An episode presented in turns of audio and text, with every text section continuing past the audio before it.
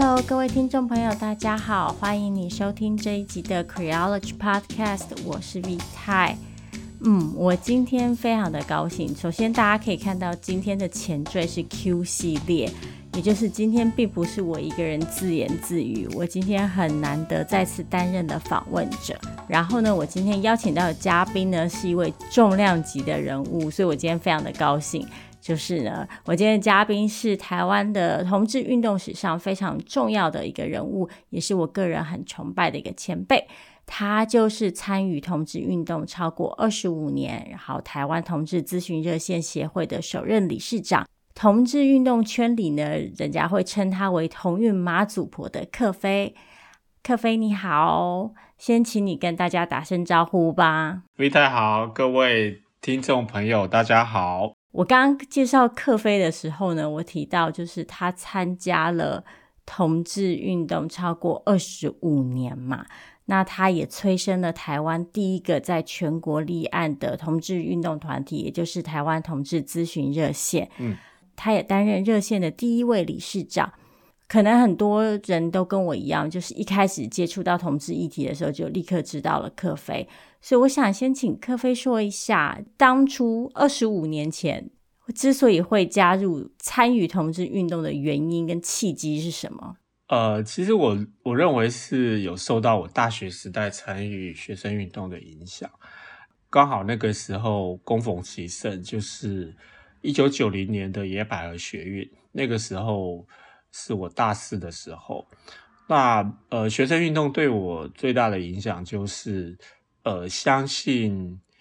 靠着群众的力量，靠着集结，靠着发声，然后可以改变一个我们原本可能以为很坚固的、不能改变的这个体制或者是观念。那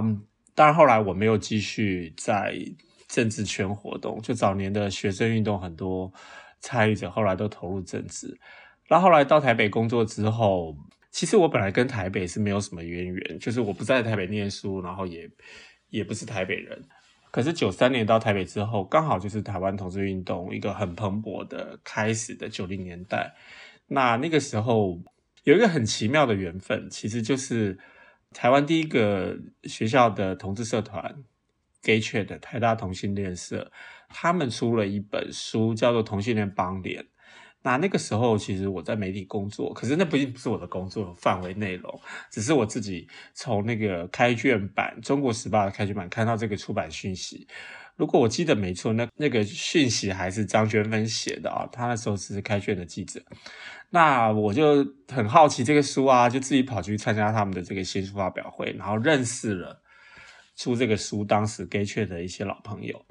那就听他们在讲 BBS，就很好奇啊，然后就。开始带着我的 notebook，那个年代有 notebook 其实有点稀奇，然后他们就手把手的教我怎么样透过拨接连线，然后学会上 BBS，那真的是开启一个很大的缘分，因为这个 BBS 就是没有地域的限制，然后匿名的性质，所以让早期参与的人其实可以很快的在那个虚拟的彩虹社区。大家共同的讨论，互相认识，然后我觉得那也是同志参与公共政策的一个很好的练习的场地。那也认识了一些人，后来有朋友在这个当时还是算地下电台的宝岛新生做同志星期五这样一个同志广播节目。然后最直接的参与同志公共事务就是九六年，呃，台北电台征求节目企划案，然后当时我们就一群人就。也不是很有经验，然后就其中只有一个人是有经验的人，那大部分人是没有做过广播，可是大家就兴致勃勃的，然后就很疯狂的就去投那个企划案。那个节目做很短，只有四个四个月，对，可是做那个节目的这四个月，相当一季多一点的时间，就认识了比较多在当时同志运动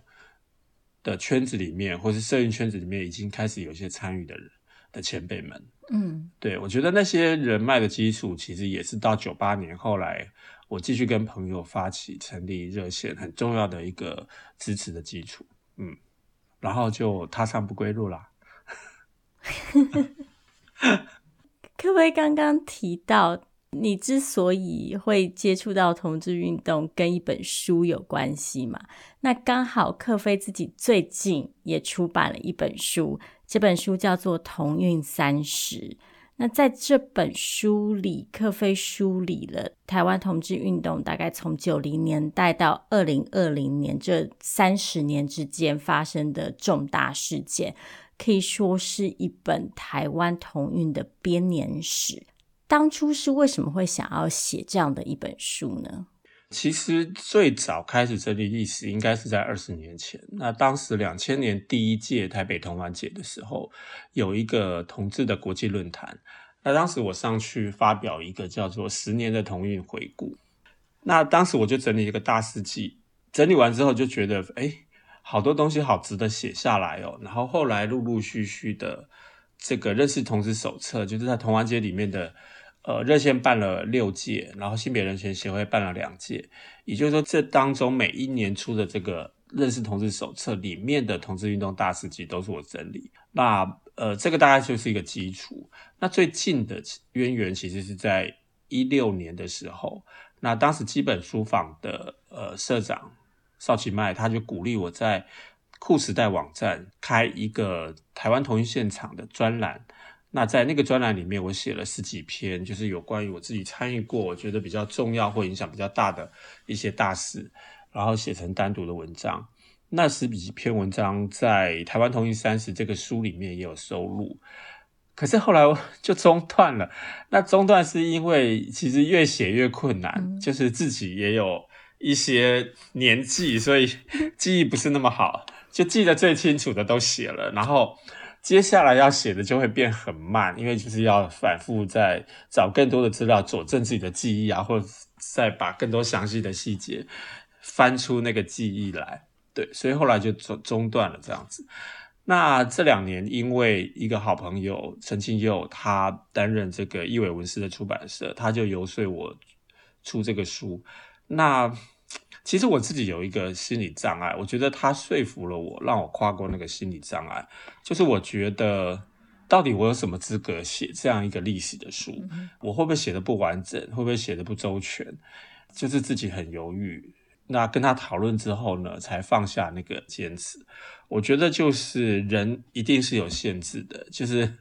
要放弃自己天秤座那个一直在追求完美的，对，对，跨不过去的那个心理障碍。然后就相信那个限制跟局限。那我觉得把它当做一个抛砖引玉。那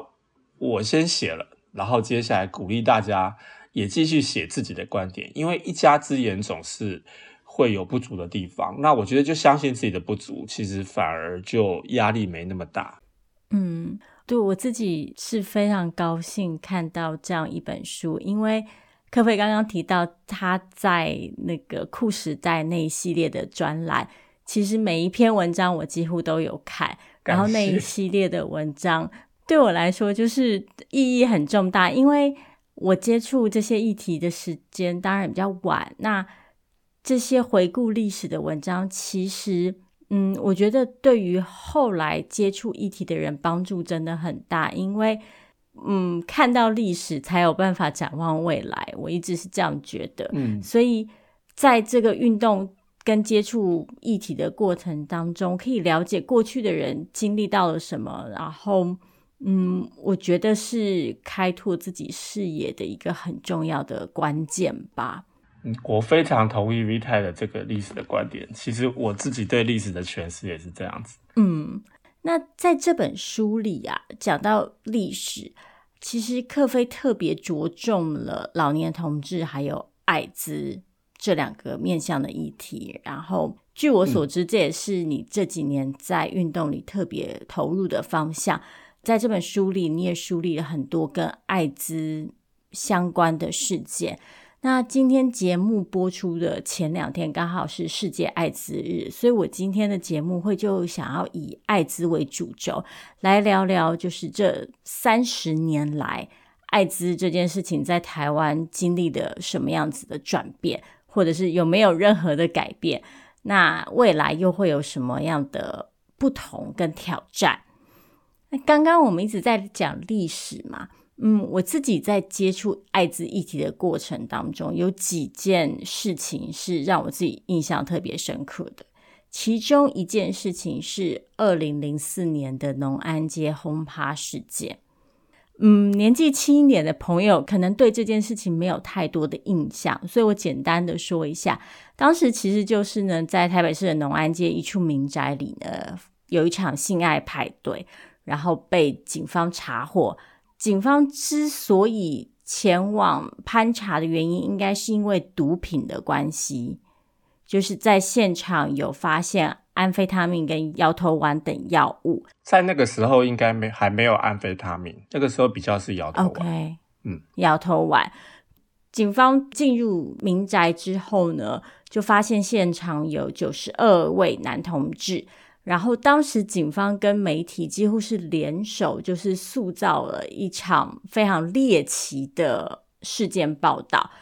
当时媒体上呈现出来的画面就是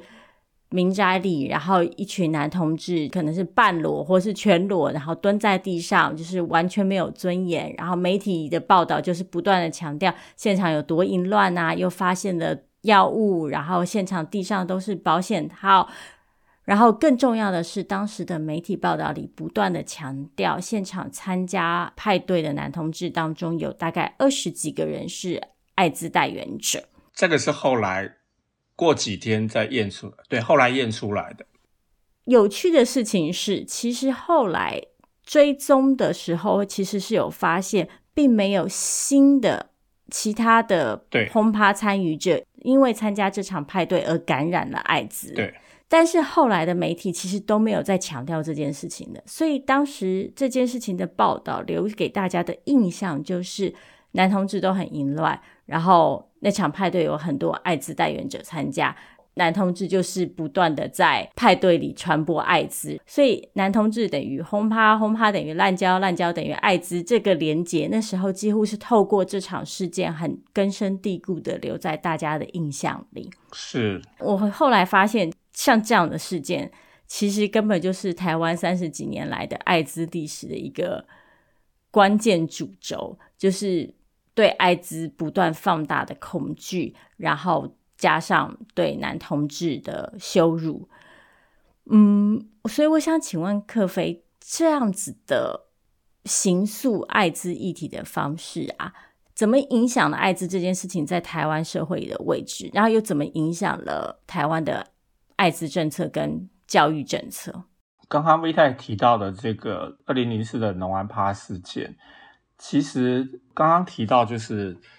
没有人新增，因为这个 party 新增。那其实第一时间呃检查出来的二十几个感染者，是过了三个月的空窗期，然后才再验一次。嗯、对，那证实就是诶人数还是一样，感染的人数还是一样。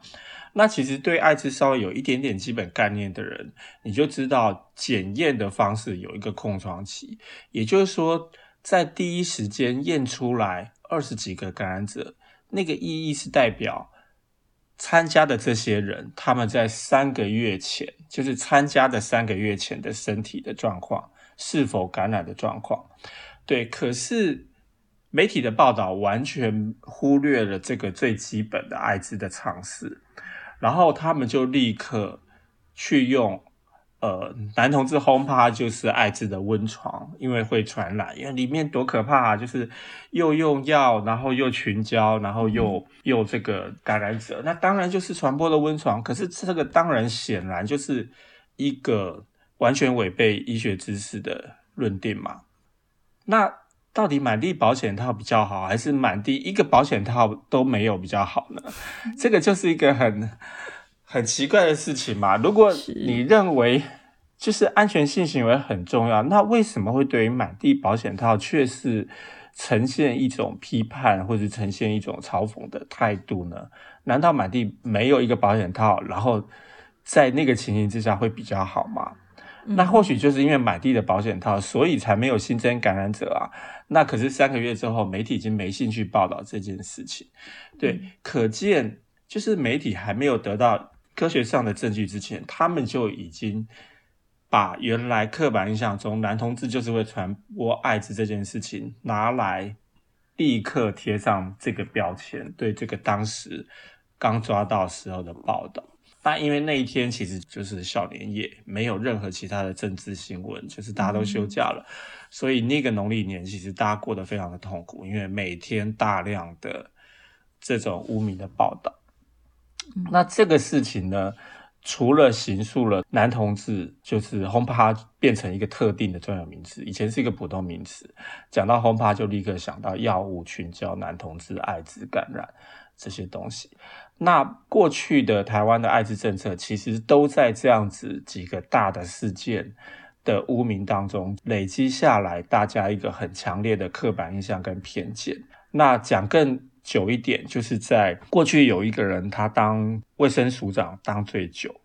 一九九一年开始当了七年。这个人呢，卫卫生署就是卫福部的前身，叫做张博雅。那前一阵子刚从这个监察院长下来哦。他当了七年的卫生署长，当时就发表了一个东西，叫做《对抗艾滋告全国公开信》，非常强调这个道德的意识。然后呢，他说的名言就是：除了不幸被迫感染之外，如果是自作孽的人，会失去尊严，会活得痛苦，而且死得难堪又难看。他非常坚持，就是艾滋。要提醒大家，必须要用这种非常恐吓的字眼。那因为他当署长时间很长，所以他任内所印的这种卫教，在这个基调上印制的卫教文宣超过三百万份。也就是说，那个七年当中造成的影响，至今已经过了二十几年了，其实还根深蒂固。对，那那个是一个非常严重的一个刻板印象的塑造，包括。刚刚提到的那个二零零四的事件，所以艾滋是男同志的疾病，然后乱搞的人、败德的人才会得病，然后得病以后人生会很恐怖。这些其实充满道德或刻板印象的标签，其实很多是已经违背了现在我们所知道的艾滋的基本常识。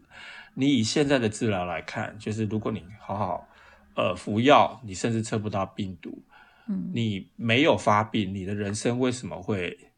会停止呢，所以还是到今天还是有人讲哦，得感染了，然后人生变黑白。为什么人生变黑白啊？就是那是一个分不清楚感染者跟艾滋病人这两个很重要的基本常识。怎么会过了三四十年？今年刚好是艾滋被发现四十年，这个知识都还停留在二三十年前。艾滋很恐怖，艾滋老早就已经不是绝症了。可是为什么这么多人的知识是这么的落伍？嗯，然后充满了对同志的刻板印象，然后还以为他不是男同志他就不会得病，那这个是非常糟糕的事情。这种东西就一直形塑成现在社会大众的一个主流的印象。那在政策上呢，它其实最大的影响就是我们现在看政策还是有很多是一个隔离的政策，那个隔离是。把有感染跟没感染截然划分，然后觉得我们都不要变成跨过那条鸿沟，变成他们那种感染者，对，然后那种感染者就很可怕，就是他们会人生黑白。于是呢，政策上有几个很重要的事情，我觉得就是在这个思维之下，比如说，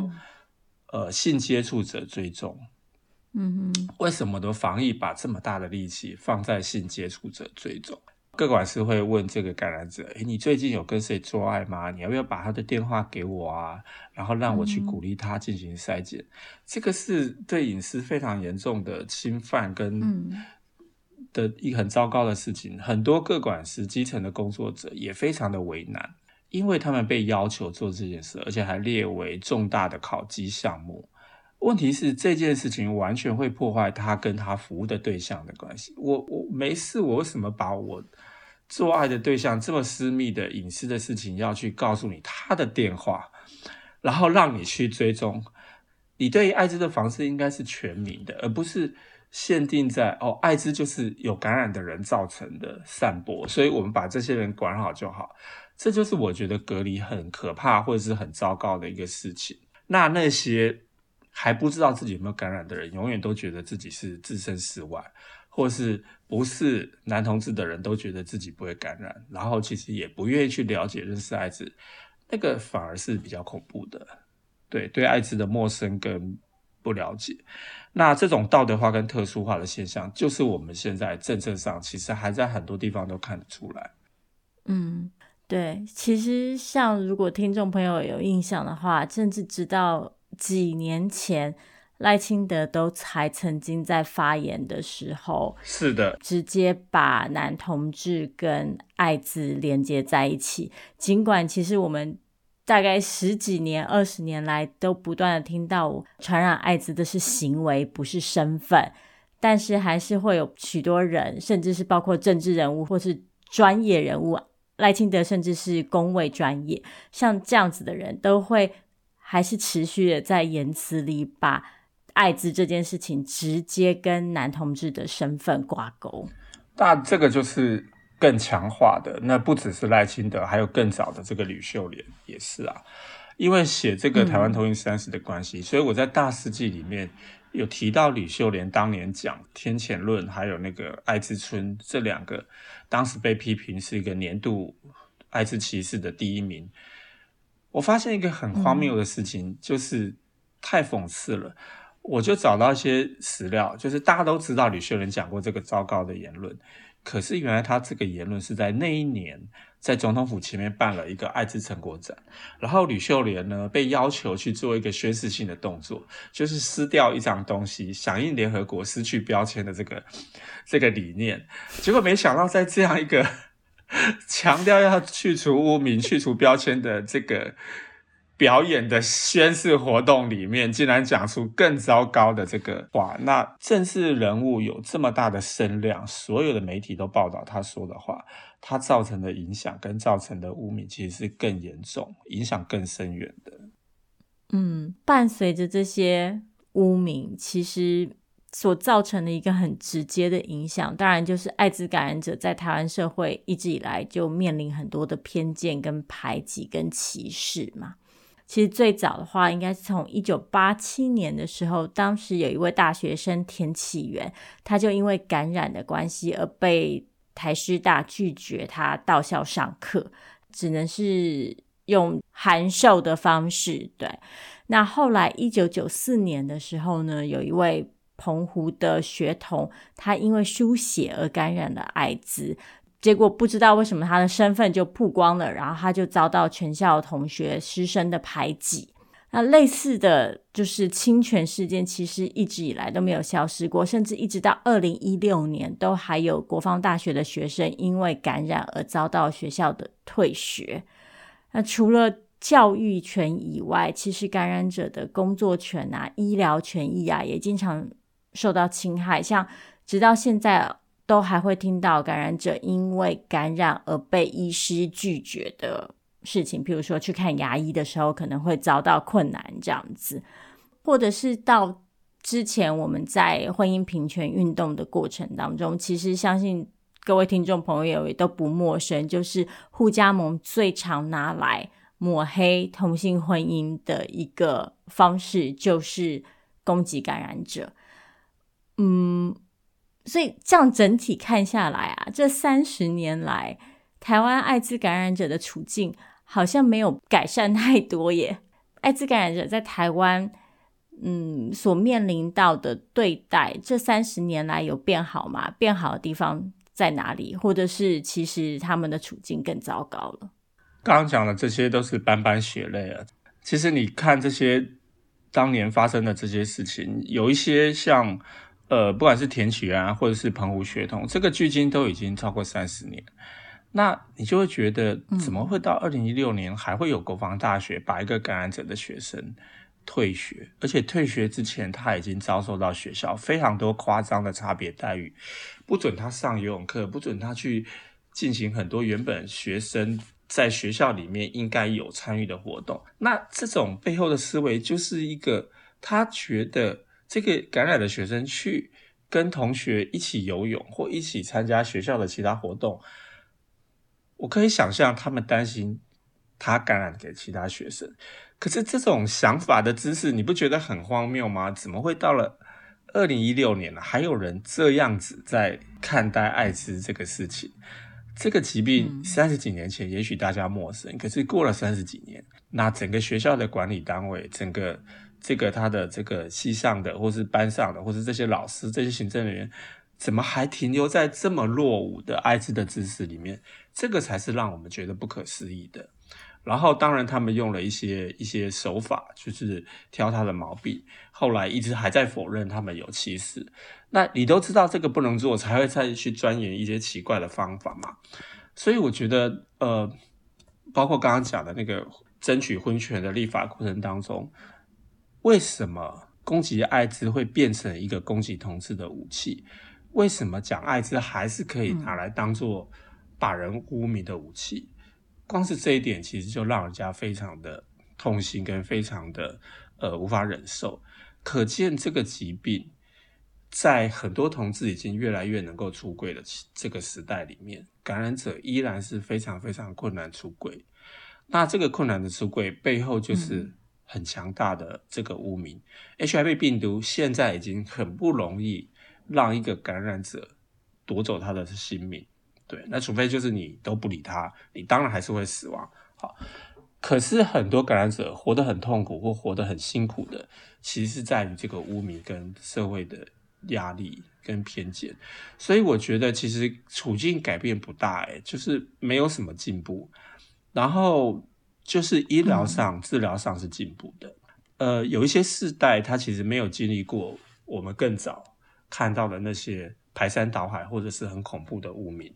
所以也许有一些感染比较年轻的感染者，他们其实现在的恐惧是比较少一点点。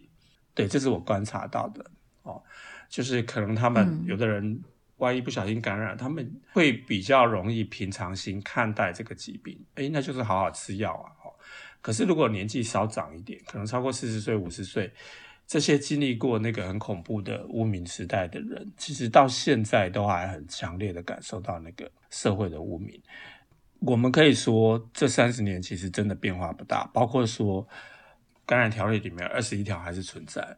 这个二十一条其实对感染者就是、嗯、就是羞辱，就是一个敌意，然后它也产生很多实质的侵害。要违反这个感染条例二十一条，其实那个要件非常严格。所以大部分被判决的都不是因为那个要件，而是因为它存在一个未遂罪。也就是说，如果这个立法的原意它其实是在于艾滋防治的话，可是很多人被判未遂罪，他根本没有造成对方感染啦。那这个这个就是一个完全违法、违、嗯、反立法初衷的。那光从这一条来看，其实感染者的权益或处境，其实还是一个很有待大家努力的地方。嗯。克菲刚刚提到《艾滋条例》第二十一条，这一条呢被俗称为蓄意传染条款，就是《艾滋防治条例》的第二十一条规定，如果一位感染者在知道自身感染的情况下，却与他人发生危险性行为，那他就是违法的。而且就会被科以重刑，就是等同是重罪的刑期。那而且像克菲刚刚说的，其中有一个未遂罪的那个可能在，就是即使你没有造成实质的结果，只要你有那个意图，或者是你有那个行为，你有创造这个可能，你就有可能因此被判刑。那事实上，其实。至今，台湾是全球很少数、很少数仍旧持续把艾滋入罪，也就是用刑法来惩罚艾滋的国家。这其实是一件蛮不可思议的事情。就是台湾一直强调自己是一个人权立国的国家，然后这三十年来，我们也不断强调，就是去除污名才能够有助于防疫。但是至今二十一条这样子的法令却还是存在。之前其实也有民间团体试图就是推动废除二十一条法令，认为艾滋应该要除罪，但是在台湾社会上好像还是遭遇到蛮多的困难。那克菲觉得这个除罪的困难在哪里？那重要性又是什么？本身这个二十一条其实就是一个恐惧的。放大跟恐惧的代表嘛。那另外一个是，我觉得在推动除罪的时候，这几年我听到一种讲法，叫做来自于这些相信必须要除罪的这些 NGO。那有的人就会觉得，好像我们很难一步到位。然后，如果我们现在这个要废二十一条，CDC 一定不会支持，因为 CDC 担心一些保守的反扑。那社会上呢，一定会有一些呃反对的声音跟力量。可是，就我从运动的观点来看，我觉得就是因为要这么清楚的讲，我们就是要废二十一条，你才会激起一些火花跟辩论。目前这个疾病，我觉得很大的一个问题是，普遍感染者都还很清楚知道处境困难，很难出柜，充满了敌意跟误解。在生活上，包括刚刚提到的就医，可是呢，一般社会大众不会去谈艾滋，也不关心艾滋，所以我们要推动这个废除二十一条的恶法的时候，我觉得是要有一波激起社会去辩论的机会跟平台。你只有透过创造这种舞台、嗯、这种辩论的机会，才可以好好的有机会让大众听到。为什么我们主张要废除？为什么不废除的话，它其实反而对防治是反面的影响。那些以为说，如果我们有这个法条的存在，就会阻止或遏制大家把身上的病毒传给别人。好，问题是已经有太多的国家提出了这样子的呃说法跟立论，就是它不但对于防治没有用，它甚至反而会。有负面的影响。讲一个很简单的面向好了，嗯，就是它的要件其实是很严格的。你要知道自己感染，而且你没有告诉别人，就跟别人发生危险性行为。第三个，你还要造成对方感染，这三个要件才会构成他法条的本条的那个罪。那问题是这三件事都很难同时存在。好，那问题是，嗯，那如果我不知道呢？如果我不知道，是不是就无法符合第一个要件了？嗯、好，那你这个法条本身就是在鼓励大家不要去筛检嘛。其实我只要不知道，我就不会犯这个罪啦，因为我未知啊，我根本不知道我有没有感染啊。对，所以是一个对防治反而不利的事情。那当然更不用讲了，这几年我们看到很多，你用国家的法律去介入私人领域的关系的时候，每一个合意的性行为其实都是。上床发生性行为的那两个人，或不止两个人，我不晓得，他们是我自己共同应该要承担的。可是这个法条就是把罪完全放在感染者单方面的身上，那这是非常不公平的一件事情。也就是说，后来我们也看到有一些人，那本来上床的时候、谈恋爱的时候、这个亲密行为的时候，都开开心心的做这些事。后来因为可能分手分的不好，或感情产生纠纷，或者是种种的，那这个两个人当中那个没有感染人，他就把这一条搬出来，当做是报复，或者是威胁其中那个感染者的一个武器。嗯、那这个是很糟糕的事情，我们也看到这样的例子发生。所以这个法条的恶法呢，其实是很多很多的缺点，也很多负面的影响。这才是我们一直认为应该要废掉这个二十一条的原因，而且它是一个特别法，对，那其他的疾病并没有这样的法律啊。你如果认为说好，你没有经过告知，然后你如果是心存歹念要害别人感染，那你可以去用重伤害罪啊，你可以去用其他的现有的法律，那就是看你是不是造成伤害，而不需要用一个特别法里面只对这个疾病的这样的行为去做。这么严重的惩罚，那这个是不公平的。嗯，对，就是其实这样子的一个特别法的存在，其实就是把艾滋特殊化嘛。是，而且就像克菲刚刚说的，其实它形成了一个非常荒谬的恶性循环，就是我们一方面希望感染者都可以主动告知自己的性伴侣，甚至是告知。自己的各管师关于他们的性生活，然后让这件事情可以变得更公开，大家都可以去筛检。但是同时，我们其实又用法律去惩罚这些感染者，大家其实可以想象，如果今天一个感染者他想要发生性行为，其实每一次的性行为对他来说都是有可能坐牢的风险。那多可怕！对，那在这种情况下，感染者要怎么样？嗯，平心静气的面对自己的感染状态，然后要怎么平心静气的去跟他的性伴侣或者是未来的性伴侣沟通呢？然后也像克菲刚刚讲的，如果不知道，你就不可能符合第一个要件。那我为什么要去筛检呢？那如果你不筛检，你就不可能进行后续的服药啊，然后也就不可能就是把自己的病毒量控制在一个嗯低的状态。所以大家就可以看到，这个入罪其实完全没有办法对防疫有帮助，然后反而是不断的加深感染者这个污名。感染艾滋等于就是潜在的罪犯，然后这样子的污名。又强化了我们这个社会对艾滋的恐惧，然后我们也把艾滋视为一个只专属于特殊群体的疾病，所以大部分的人其实就不会去花太多的心思去了解艾滋真正的传染途径。艾滋如今的医疗状态已经让它成为一个慢性病，甚至也不会去关心，诶，我自己是不是需要去筛检？那这。一层一层一层的污名，其实就让艾滋在我们的社会里变成怎么说？房间里的大象，就大家都知道它存在，但是大家都不好好的去谈论，这实在是一个非常令人沮丧的状态。我必须说，就是我们前几年在推一个叫做 “I am HIV” 加。然后有透过一些 T 恤啊，或者是脸书的大头贴啦，或是贴纸。那其实他在讲什么东西？他就是在讲衣服上的 HIV 加那个加号里面，如果你放大近看的话，那个加号里面有好多的关系，情人啦、朋友啦、死党啊、嗯、家人啊、亲属啦，这个革命伙伴啦，各种呃照顾者啊什么。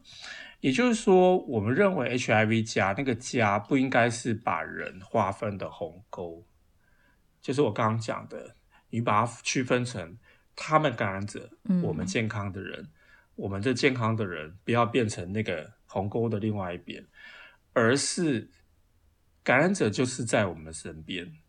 因为无法出轨，他没有办法让你知道，可是他可能是你的亲人，可能是你的死党好友，可能是你的。朋友可能是你身边的同学，如果我们想到这些人原来跟我们这么接近的话，对我们来讲，去理解艾滋就不是一个遥远的东西。去看见他们生活里面遇到的很实际的困难，就变成是一个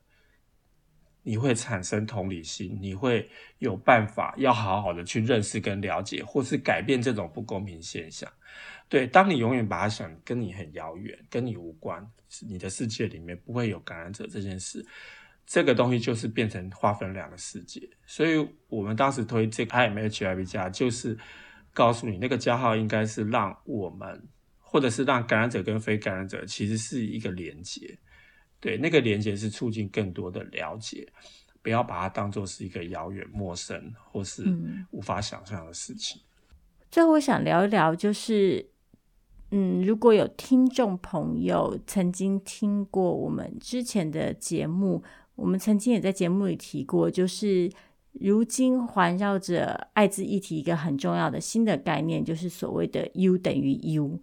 那就是侦测不到等于不会传染。他的意思就是说，因为如今在鸡尾酒疗法发明之后，其实。艾滋已经不再是一个会立即致命的疾病嘛。那当艾滋感染者稳定服药，服药到一定程度的时候，他们的身体的病毒量无法被侦测到的时候，他们其实也就没有了传染艾滋病毒给其他人的能力。再加上现在也有。预防性投药的存在，也就是非感染者可以在发生性行为之前服用药物。这样子的话，即使他们跟感染者发生了性行为，他们也不会有感染的风险。嗯，所以其实我们现在已经有很多很多的方式去，嗯，怎么说？去防止很多医学上的方式去降低艾滋感染的风险。那我觉得其实。这样子的医学新知，应该是会帮助我们重新了解跟定义艾滋病的意义。就是我们如今其实已经不需要再把艾滋病看成一个风险很大的疾病，因为这些风险其实已经都可以某种程度上被避免了。我们对于所谓的危险性行为的看法，可能也要改变。所以，像克菲觉得这些医学新知啊，有助于我们在未来在台湾。改善感染者的处境跟嗯，改变艾滋的政策吗？其实不只是刚刚提到这个 U 等于 U 的观念，或者是预防性投药的观念。其实它在治疗上，包括更多现在越来越改得更好的这个治疗的药物，其实在医学上真的就对治疗跟预防已经有很超前的一些进步的知识跟做法。跟这些工具的存在，嗯、可是话说回来，其实那天艾滋小组开会，我们才在讨论这件事情，就是 U 等于 U 的观念，或者是有预防性投药的这些观念。我们后来的观察发现，它好像一直还是在同文层而已。甚至我讲那个同文层是关心艾滋，嗯、对艾滋是有高度的这个关注的，甚至从事这个第一线工作，不管是预防或者是倡议的这些圈子里面。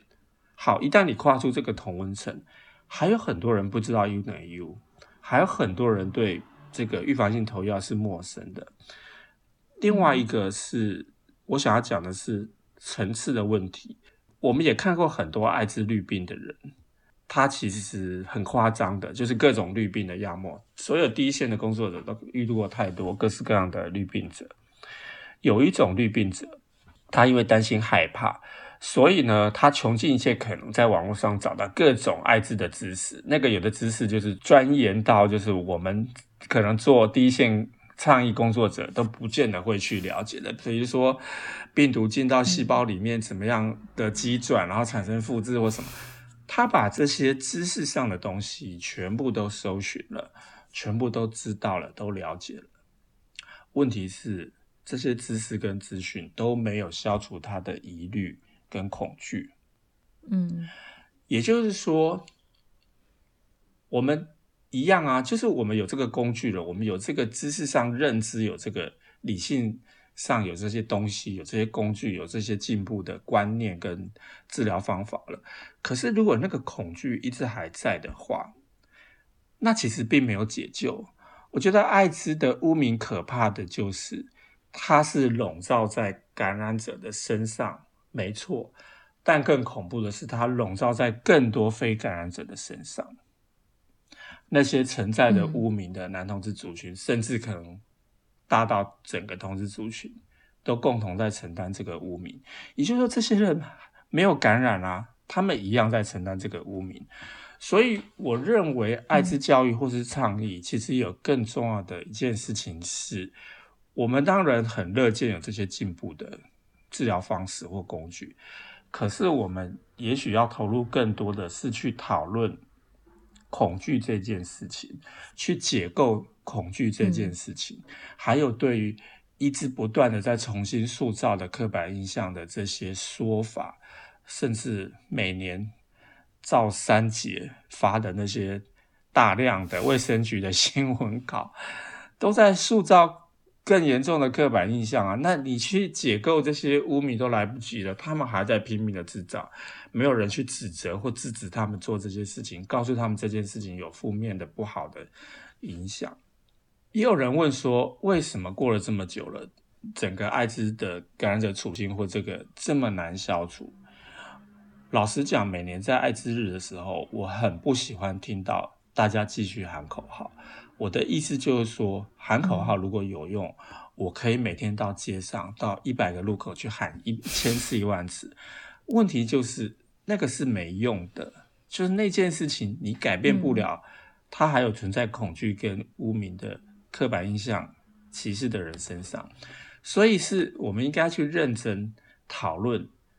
让大家看见自己的恐惧，然后去分析这些恐惧是怎么塑造出来的，这个污名是怎么塑造出来的，你才有机会去解构它，才有机会去消除还有恐惧的人身上的那些恐惧。在知识上，我们相信一些事情，不代表我们就可以忽略有的人还存在恐惧这一件事情。嗯、甚至我还常常跟一些艾滋工作者说，嗯、我们要做这件事情，首先我们都要去看看我们自己身上有没有恐惧，对吗？这样 U 等于 U 观念，大家已经讲了很久了，这个理论都提出来十几年了。二零零八还是零几，瑞士宣言就提出来。那后来大家为了去证实它，就做了很多的大型实验。那大几个大型实验做完了，就更加认定证实 U 的确等于 U，测不到真的就不会传染。问题是，我也问过我们身边的人，我说好，那我们至少在座也都相信 U 等于 U。那我问你，如果今天你的性伴侣他已经他是一个感染者，他已经测不到了，你敢不敢跟他无套嘛？嗯，就是所有在了解恐惧存不存在，只有回到你自己身上。你如果可以了解自己的恐惧，或看见自己的恐惧，你才有办法去自己的辩证，到底为什么我还有这个恐惧，然后你也才知道怎么去告诉别人、教育别人，或跟别人讨论怎么消除他的恐惧。如果你连自己的恐惧都没办法去看见或者是解构的话，其实你很难去改变那个。更多社会大众人的恐惧，那这个是我觉得倡议者其实要花更多力气去想的，就是我们可不可以停止每年艾滋日在喊口号，去做一些真正对社会有冲击，那个冲击是可以挑战一下价值或改变那个价值。我真的每年看到那个艾滋日的口号，我都觉得好无力哦，就是啊，那些口号没有用的，只停留在口号没有用的。嗯对，这是我很大的一个感触啦。嗯，对，而且其实我觉得克菲刚刚讲到一个让我觉得非常适合做今天的结尾的论点，就是其实这个恐惧影响的远远不只是艾滋感染者社群，不只是男同志的社群，不只是同志的社群，而是这个恐惧它其实是蔓延在整个社会的，只是我们。不一样身份的人会因为这个恐惧做出不一样的反应。像我作为一个异性恋女性，我可能就会因为这样子的恐惧而拒绝去思考艾滋跟我之间的关系。但是事实上，女性也有可能感染艾滋，而且很多女性正是因为这样子的恐惧或这样子的刚刚说到的这种隔离的心态，导致自己从来没有机会去思考过这样子的可能性。所以，其实打破这个恐惧，对于整个社会来说都是非常重要的，也才能够，也只有在打破这样子的恐惧的情况下，艾滋才真的有可能变成一个我们可以，嗯，以平常心讨论，然后以平常心看待，也才有办法好好的去回应的一个生命中的。议题跟事件吧，是。好，今天真的非常谢谢克菲，就是可以来接受我的访问，因为他最近为了宣传新书，可以说是非常的忙碌，所以是百忙之中 来到 Creology，所以我今天真的非常谢谢他。谢谢 V 太，我觉得很棒的机会，因为也难得可以这么畅谈艾滋的议题，很深入的畅谈。我今天也听到了很多东西，是可能我之前知道，但是今天其实就是把它都串在一起，然后从一个就是历史性的观点来看，嗯，那这也是我今天做节目的目的，因为听众朋友可能可以听得出来，我们今天的讨论可能比较没有那么聚焦。那我其实也就是希望在这个艾滋日后，然后嗯，用一个。从历史出发的角度，然后让大家稍微看一下，就是艾滋这个议题在这三十多年来，在台湾经历了什么样子的转变，或者是为什么没有经历转变？那嗯，希望今天的节目内容都可以给大家一点点新的看待艾滋的小启发吧。最后，再次谢谢克菲今天来到节目。谢谢 V 太，谢谢听众朋友。今天的节目就先到这里结束喽，大家下次再会，拜拜，拜拜。